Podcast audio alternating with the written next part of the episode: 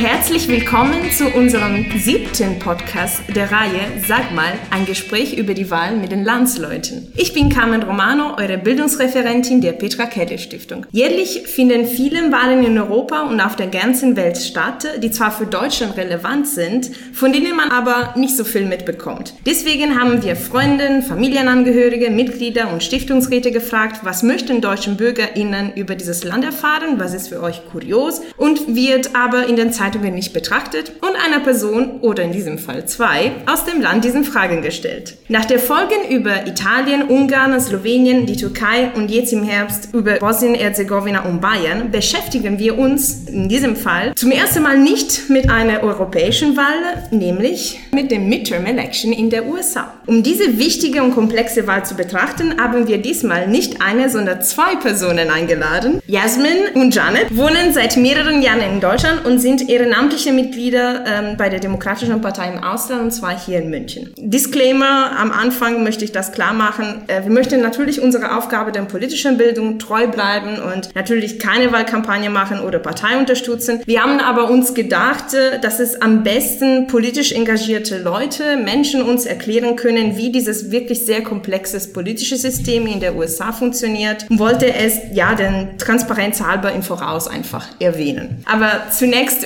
vielen lieben Dank, dass ihr zwei beide äh, euch Zeit für uns äh, genommen habt. Und ja, ähm, seid ihr bereit? Ja, ja sind wir. okay, gut, dann legen wir los. Ähm, ja, als Introduktion für euch zwei, weil es ist für uns diese Reihe auch wichtig, um ja Stereotype und Vorurteile über die jeweiligen Länder zu überwinden, auch ein bisschen mehr über die Leute zu erfahren. Ja, es sind inzwischen zwei Jahre fast, seit Trump äh, als Präsident gewählt worden ist. Haben sich seitdem die Leute in München mit euch äh, in einem anderen Art und Weise verhalten? Beziehungsweise mir würde interessieren, was werdet ihr zwei am meisten über die US-Politik gefragt? Auf meiner Seite kann ich sagen, nach dem Wahl vor zwei Jahren als einzige Amerikanerin in meiner Firma habe ich ein Schild aufgehängt, um die drei Fragen zu beantworten. Und mhm. da stand einfach Nummer eins, nein, ich habe nicht für ihn gewählt. Ähm, Nummer zwei, ja, ich war auch schockiert. Und Nummer drei, nein, ich will nicht darüber reden. Okay. Also es war auf jeden Fall ähm, und ist immer noch diese, dieses Problem oder, oder Verständnis ähm, von vielen Deutschen, sie können einfach nicht verstehen, wie dieses Ergebnis zustande kommen konnte mhm. und wollen dann natürlich am liebsten von einer Amerikanerin dann mhm. auch hören, wieso, warum. Mhm. Ja. Das ist das Haupt, die, die häufigste Frage. Genau. Und bei mir ähm, ich wohne seit über 30 Jahren in München. Mhm. Die Leute kennen mich. Ich glaube, ihr Verhalten war ein bisschen anders, als George W. Bush äh, gewählt wurde mhm. und dann noch ein zweites Mal. Da war total Unverständnis. Mhm. Hier, die wissen, wie ich denke. Die wissen auch besser nicht fragen, weil dann, dann kommt es dann einfach raus. Mhm. Ähm, diese, diese Ärgernis und diese Frustration mhm. über die ganze Situation. Ähm, ich glaube, die haben mehr Verständnis für mich als vor, ja, die, wann war das, 16 Jahre oder so, als Bush gewählt wurde. Mhm. Die verstehen immer noch nicht, wie das passiert ist und fragen öfters, wann wird der Müller Investigation fertig mhm. sein, wie mhm. viele Leute müssen dann gehen oder mhm. gehen in Gefängnis und äh, wann kommt irgendwie ein bisschen mehr ähm, Vernunft in die amerikanische Politik. Mhm. Mhm. Das kann ich als Italienerin übrigens sehr gut nachvollziehen. das war ein Halbtraum, als ich ja, nach Deutschland gezogen bin mit den ganzen Fragen über Berlusconi und es hat mich so gefreut, wenn er ja weniger präsent war. Ja, ja abgesehen davon, also es, es ist sehr interessant, um einfach als Intro den Leuten, den Menschen zu zeigen, ja klar, jede Person wird quasi als Experte oder Expertin für das eigenes Land betrachtet mhm. und man redet auch erklärt auch gerne, also mindestens in meiner Erfahrung, äh, die, die fachliche Sachen, aber wenn es um Personen geht, um auch so starke Emotionen, vor allem wenn man ja das Gefühl hat, dass die andere Person äh, so denkt, ja, ihr seid verrückt, warum passiert so und so? Ähm, also ein bisschen in diese Verurteile, dann antwortet man ungern zu den ganzen Fragen. Aber heute sind wir auf ein offenes Gespräch. wir mögen uns alle. naja, und genau, kommen wir jetzt zum, zu der fachlichen Fragen. Mhm. Ähm, Verständnisfrage. Ähm, meine Frage ist hauptsächlich, was sind genau die sogenannte Midterm Election, also die Zwischenwahlen auf Deutsch? Woher kommt diese Tradition und ja, wie sieht denn Ablauf und was wird genau gewählt? Tja, es wird alle Abgeordnete in den House of Representatives gewählt. Das ist 435 Leute. Das ist alle zwei Jahre sind die gewählt. Sie sind in den Midterms und dann auch in den Presidential Elections. Mhm. Ein Drittel von den Senatoren mhm. werden gewählt und die haben sechs Jahre in Amt.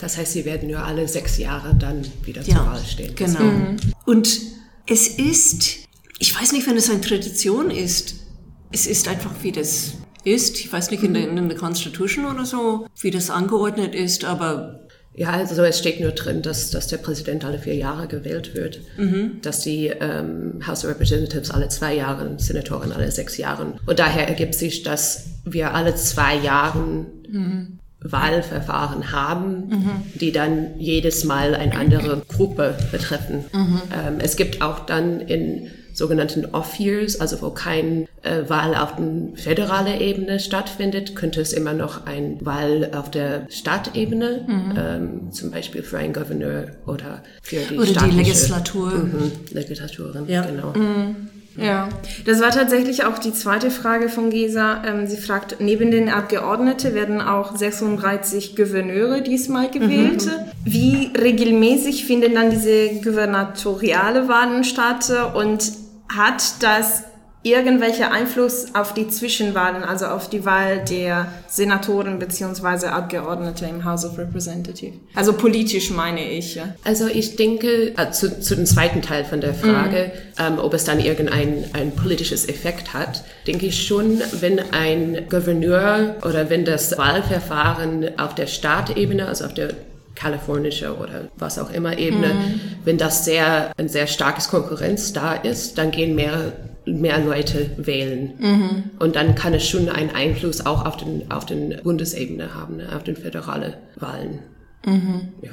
Und das ist auch unregelmäßig, weil ich komme aus Bundesstaat Virginia. Mhm. Wir haben unsere Gouverneur in 2017, so ein Jahr nach den Präsidentschaftswahl, mhm. Haben wir dann wir gewählt. Okay, mhm. okay, ja. Und das ist, weil die Vereinigten Staaten, jedes Staat hat viel mehr Macht, als, als man hier in Deutschland gewohnt ist. Mhm. Ähm, also sie entscheiden dann selber, wie oft wird gewählt, ähm, mhm. in welcher Zyklus. Ob es mhm. dann zum gleichen Zeitpunkt wie ein, ein Präsidentwahl oder wie äh, bei Janet dann in Off-Year gewählt mhm. wird. Mhm. Okay, bei so ungerade Zahlen, sagen wir mal. Genau, ja, genau. Ja, ja. Ähm, mir würde spontan interessieren, beziehungsweise heute beim Frühstück mit meinem Mann haben darüber diskutiert. Ähm, wir sind in Europa ja nicht so ganz äh, dran gewohnt, außer vielleicht in Frankreich mit diesem semipräsidentialen System, dass das Parlament ähm, so eine andere Parteistärke hat im Vergleich zu dem Präsident oder dem Bundeskanzler, Bundeskanzlerin. Mhm. Und in der USA durch diese Midterm Election ist eigentlich relativ oft der Fall, dass die House of Representatives einer Partei gehört, äh, die mhm. nicht die gleiche Partei ist wie die Person, die im Weißen Weißen Haus sitze. Ja. Wie kann überhaupt so ein System funktionieren, wenn diese also so, so große Streitigkeiten entstehen?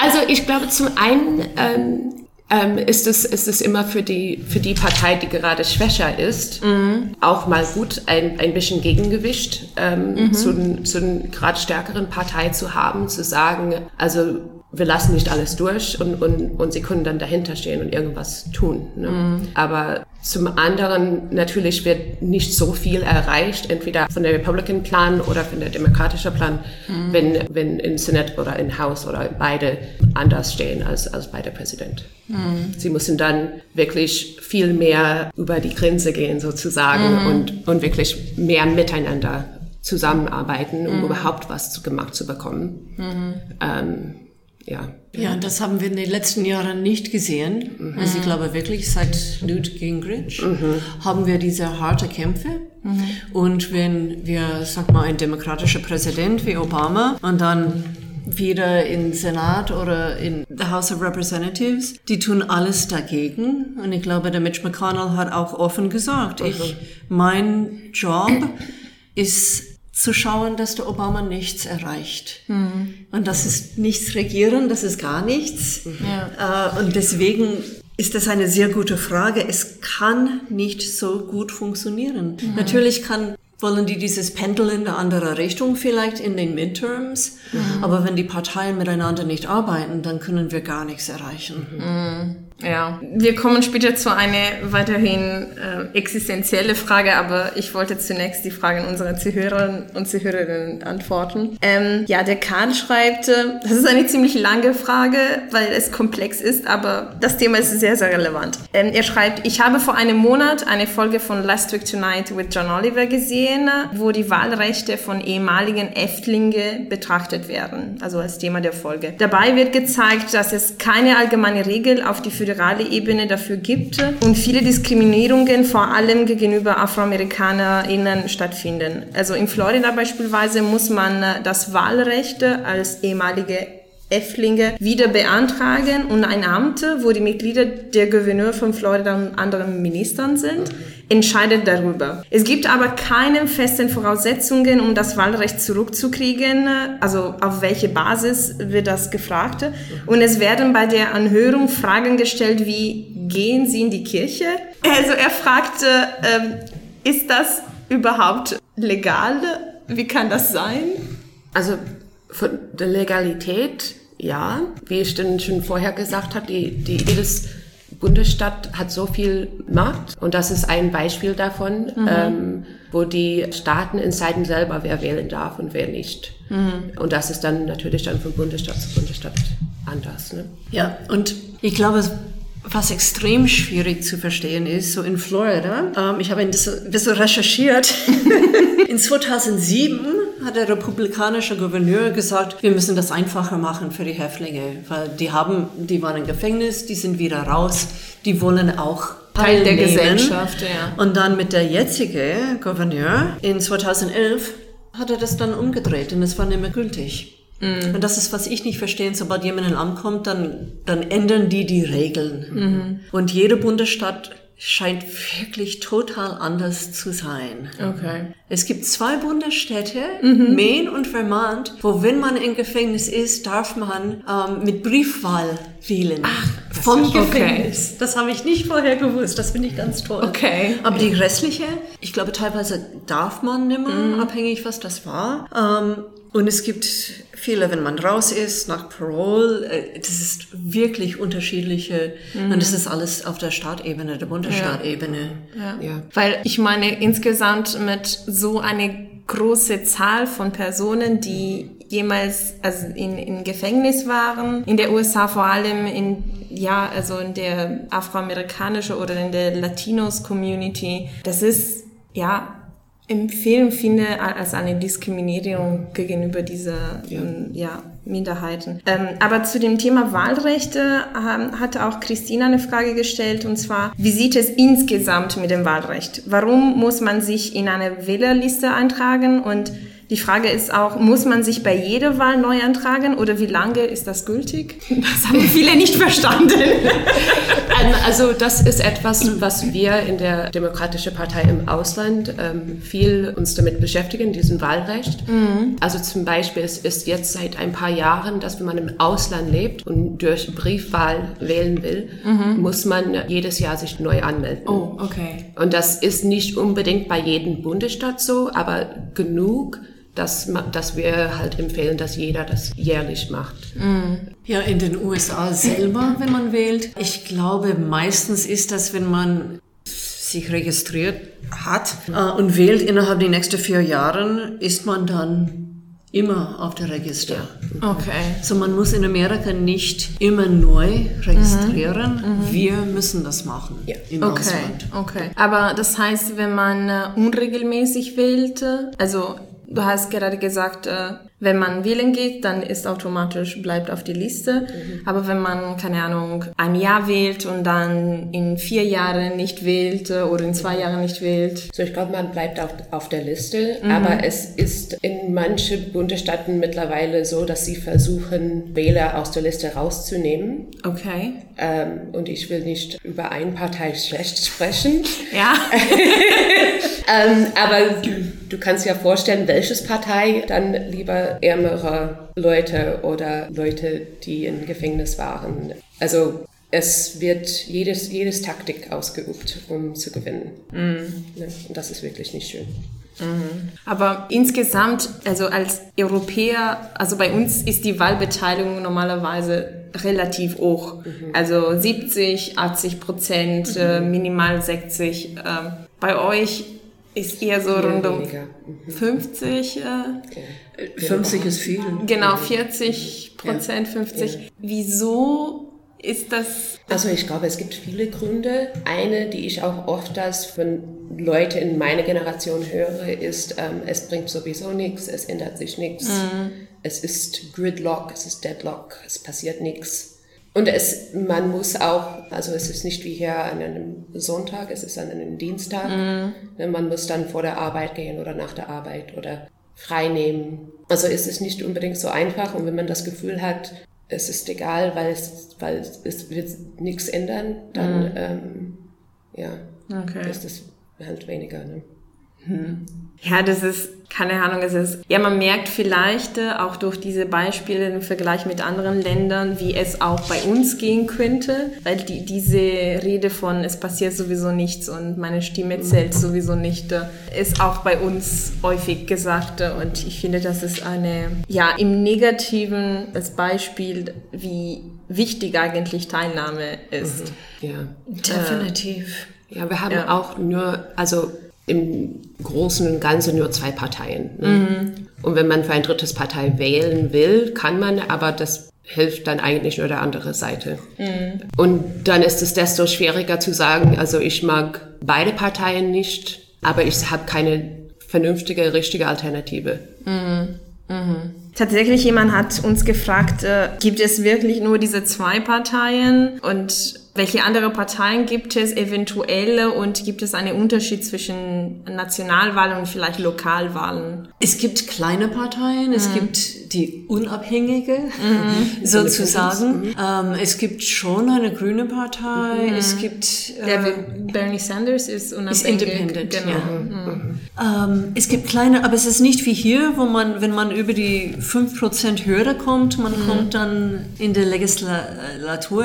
Meistens kommt kommen die Leute nirgendwo außer Nein. wieder in Virginia, mhm. teilweise in die lokalen Elections für Gemeinderat oder was anderes, dann mhm. ist, das spielt das nicht so eine große Rolle mhm. Mhm. und die kommen rein. Aber ich sehe nur auf meinem Wahlzettel Republican, Democrat und Independent. Mhm. Gar nichts anderes momentan. Ja. Wir haben in der Senat haben wir zwei Independents mhm. ähm, von 100 Abgeordneten. Also es ist wirklich sehr, sehr wenig. Okay. Und weil wir ja dieses, wir haben nicht so Gruppe gegen Gruppe, sondern wirklich Person gegen Person. Ne? Mhm. Und dann muss man die absolute Mehrheit haben. Und ein 10% Anteil zu erreichen, bringt nichts, weil es sind, wenn es drei Personen sind, dann ist es halt nur der oder die, die die meisten Stimmen hat. Mhm. Die anderen zwei fallen komplett weg. Okay, ja. Und, und das ist Vielleicht auch deswegen, dass so viele Unterschiede auch die beide große Parteien gibt. Also ich meine, bei der Republikaner die Flügel von Tea Party und äh, eher so die traditionelle Republikaner wie die Bush-Familie mehr oder weniger, ähm, naja, die, die Evangelikaner und so weiter und so fort. Ja, und innerhalb der Demokratischen Partei äh, so die, diese neue, die Progressives. Äh, ja, genau, ja. die die Ocasio-Cortez äh, mhm. mhm. oder äh, The Democratic genau, Socialists. Genau, genau. Ja, ja. Uh, ja das ist, das finde ich auch eine, eine besonderen Begriff, sagen wir mal, ja. Democratic Socialist. Ja, ich habe viele Freundinnen in den USA, wenn wir mal, mal sprechen, also dass diese Begriff links und rechts mhm es bei euch ein bisschen so verschoben, weil die Demokraten sind auch nicht wirklich also vergleichbar mit den politischen Positionen einer beispielsweise SPD, also eine sozial, traditionelle sozialdemokratische Partei in, in Europa. Wie könnte man denn die beiden Parteien so auf dem Links-Rechts-Spektrum positionieren, wenn es überhaupt möglich ist? Also ich kann nur sagen, die Republikaner sind mehr rechts und die Demokraten sind mehr links. Mhm. Aber es mit einer Partei hier zu vergleichen, ist sehr schwierig. Mhm. Weil das, was der CDU, CSU macht, sehe ich eher als etwas, was die Demokraten machen würden. Mhm. Ne? Obwohl die hier konservativer sind. Aber ähm, so weit zu gehen, dass die Republikaner vergleichbar sind mit AfD zum Beispiel, kann man nicht sagen. Ne? Okay, ähm, nein. Ein Teil? Ein äh, ja, es gibt, es gibt ja diese... Naja, wir sind nicht ja. alle wie Roy Moore. okay. Okay, äh, der Jonas äh, fragte, jetzt kommen wir zu der, also die harte Fragen. Welche Bedeutung haben die Zwischenwahlen für Trump? Was ist, wenn die Republikaner verlieren bzw. Stimmen abgeben müssen? Und inwieweit sind diese Wahlen schon ein Indikator für die nächsten Präsidentschaftswahlen 2020? Tja, es ist schwierig. Mhm. Also die Demokraten wollen diese blaue Tsunami mhm. haben, aber es gibt nur eine begrenzte Zahl von Sitze, die die kriegen können. Mhm. Sollten die den Haus eigentlich erobern, sozusagen, mhm. wird das ziemlich deutlich für die Republikaner, dass die für den nächsten Präsidentenwahl harter kämpfen müssen. Mhm. Ich, als ich wirklich diese Recherche gemacht hat, war ich mehr und mehr deprimiert. Oh Gott, weil, nee, nee, das ist okay, weil in den Senat, es gibt ganz wenig Plätze, es ist 51 zu 49 momentan. Mhm. Und die, die, die wackeln, sind eher mehr auf der demokratischen Seite als auf der Republikaner. So sollten die Demokraten, und die haben ein paar wirklich gute Gewinne Mhm. Dieses Jahr in Special Elections in Alabama, mhm. wo ein Demokrat gewählt wurde, harter Kampf. Aber mhm. man sieht, es ändert sich ein bisschen in ein paar bestimmte Wähler, äh, wie Gouverneur in Florida und in Georgia. Mhm. Wir haben die Möglichkeit, schwarze Gouverneure zu kriegen und auch eine schwarze Frau mhm. in Georgia. Mhm. Solche Zeichnungen wäre ganz gut und die Leute, ich glaube, Hoffnung geben für 2020. Aber dass da jetzt ich muss ihm Nummer 45 nennen. Ich sage seinen Namen nicht. Ja. Ähm, wenn er jetzt seinen Wahlkampf macht, Mhm. Und wir haben nur 2018. Mhm. Wird es hart. Mhm. Ja, ich frage mich vor allem, wenn diese blaue Tsunami, wie du das benannt hast, stattfindet. Also in der USA, wie, soweit ich weiß, gibt es die Tradition, dass der amtierende Präsident für das zweite Mandat quasi automatisch äh, kandidiert würde mhm. von der Partei. Mhm. Wenn so eine starke Wahl von der Demokraten stattfindet, gäbe es die Möglichkeit, dass innerhalb der Republikanischen Partei eine, ja, eine Alternative? Ähm? Ähm, also, um ehrlich zu sein, wir sind im Moment gefühlt so weit weg davon, mhm. weil ich denke immer noch, wenn ich über mein persönliche, wie kann es sein, dass der Trump gewählt worden ist, mhm. wie, wie viele Europäer auch. Dann kann ich genauso wenig verstehen, dass er wiedergewählt wird. Mhm. Aber es ist ganz offensichtlich ähm, ein Publikum, was hinter ihnen steht. Mhm. Und die stehen sehr stark hinter ihnen mhm. und sind auch sehr, wie sagt man, ähm, wollen, wollen sich beteiligen, wollen mitmachen, sind wollen bei den Rallyes dabei sein. Ne? Also ob es, ob ein Blues-Tsunami ähm, überhaupt stattfindet mhm. ne? und dann, ob das dann ausreicht, wenn so viel anderes nicht ausgereicht hat. Mhm. Ne? ich dachte nie, dass der noch zwei Jahre immer noch in Amt sein würde. Mhm. Ähm, und mittlerweile weiß ich nicht, was wir, was gemacht werden könnte, dass er rausgeht, weil er ist irgendwie impervious. Mhm. Ja, er hat also viele Tabus gebrochen. Ja. Wo, also, ja, ich höre mehrere Kommentare, wo man sagte, hätte das und das vor zehn Jahren passiert, dann wäre niemals noch in genau. geblieben. Ja, richtig. Und, ja. und hier, das ist äh, vielleicht, was so schwierig ist mit dem Senat, mhm. mit den 51 Republikanern.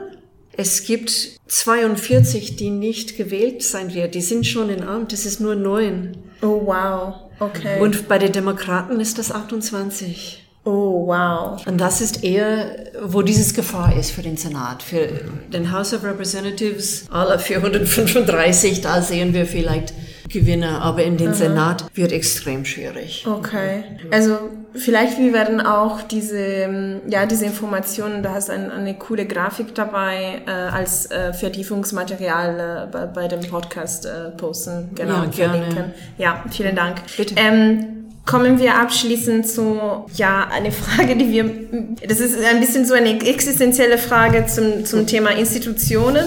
Ähm, es hat, sagen wir mal, nicht direkt mit den Wahlen zu tun, aber vielleicht äh, doch schon. Die neuliche Bestätigung von Brett Kavanaugh im obersten Gerichtshof war aufgrund von Verwürfe sexueller Übergriffe sehr umstritten. Zu diesem Thema hätte ich zwei Fragen. Einerseits, warum ist diese Position der Richter im obersten Gerichtshof fürs Leben? Soweit ich gelesen habe, es ist fast ein Unikum. Äh, nur in, in Großbritannien gibt es also House of Lords, gibt sowas. Möchtet keinen in der USA diese Teil eures Systems ändern? Und die zweite Frage ist, wenn die Demokraten diese Wahlen gewinnen, kann man Kavanaugh durch das Impeachment vom Gerichtshof entfernen? Ich antworte schnell das zweite Frage, weil es ist ziemlich einfach. Theoretisch gäbe es die Möglichkeit. Es ist noch nie in der Geschichte von Amerikas passiert. Okay. Also die Chancen, dass der Kavanaugh wieder rausfliegt, sind bei 0,005. Also Ähm, man braucht eine. Zweidrittelmehrheit äh, Ja, genau. und in Das würde, Häuser. das würde nie, also die Demokraten kriegen keine Zweidrittelmehrheit ähm, Mhm. und ähm, das müsste man als Partei haben, um sowas zu machen. Mhm. Und ich glaube, ein, ein bisschen jetzt zu der ersten Frage zu gehen, Mhm. die Supreme Court ist so eine, eine heilige Institution Mhm. in Amerika, auch so sehr äh, viele den Kavanaugh nicht da sehen wollen, ist es, glaube ich, für viele sehr wichtig, dass diese Tradition bleibt. Diese Tradition, dass die oberste Richter nie eine Entscheidung treffen müssen, weil die Mehrheit ihn oder sie vielleicht sonst rauswerfen würde. Dass sie wirklich unabhängig entscheiden können. Weil dieser, dieser Gericht soll die Schutz gegen, gegen der Mehrheit. Ne? Die Mehrheit hat, hat, hat nicht immer recht. Das sehen wir in, Ja. in der Geschichte. Ne? Die Mehrheit macht oft das sogar, würde ich sagen, falsche Entscheidungen. Und, und der oberste Gerichtshof soll da sein, um, um genau dieses Problem ein bisschen Ja, zu, zu, balancieren. balancieren. Ja, das kann ich sehr gut nachvollziehen, aber also nehmen wir mal ein europäisches System. So, ich kenne ja das italienische. Ähm, die Verfassungsgerichtshof, äh, die Richter werden jede neun Jahre gewählt und die Regierungen werden jede fünf Jahre gewählt. Also um durch diese schon sehr lange Mandate, äh, die nicht in den gleichen Jahren stattfindet wie die normalen Wahlen, wird diese Unabhängigkeit des Gerichtshofs äh, versichert. Und es ist so auch in vielen anderen Ländern. Also f- für uns ist vielleicht ein bisschen diese, diese lebenslang Konzepte, ja, mh, schwierig zu nachvollziehen. Also, weil es gibt, es gäbe Alternativen. Ja, aber Amerika hat schon so viele Probleme. ich glaube nicht, dass das lebenslange ähm, Arbeit Mhm. der von, von einem. Richter ähm, eine der großen ist. Mhm. Also ich kann schon die, die Vorteile von den anderen Systemen sehen, aber ich bin selber Jurist, also Mhm. bei mir ist das auch so ein bisschen das Heilige. Mhm. Ähm, auch wenn ich die eine oder der andere nicht so besonders mag oder mit den Entscheidungen nicht so glücklich bin. Mhm. Ja. Ne? Ja. Diese Institution ist, ist mir persönlich auch wichtig. Okay, nee, klar. Ähm, das ist ähm, absolut keine Frage gegen der Institution, sondern insgesamt als, ja, ich sage mal, also es ist eine der wichtigsten Aufgaben meiner Meinung nach der politischen Bildung, einfach diese konstruktive Kritik, äh, diese Bewusstsein äh, über wie funktionieren die Institutionen zu reflektieren äh, und, und äh, also auf welche Basis. Also das Prinzip der Unabhängigkeit ist natürlich extrem wichtig. Ähm, Ich würde auch vielleicht dazu sagen, es gab Erst vor kurzem wurde ein Richter an der Bundesstaat Kalifornien mhm. zurückgewählt. Okay. Also, wie sagt man? Ent, entwählt? Ich entwählt? weiß nicht. ja, ähm, ja, also, er, also den, den Mandat entzogen? Ja, sagen wir so.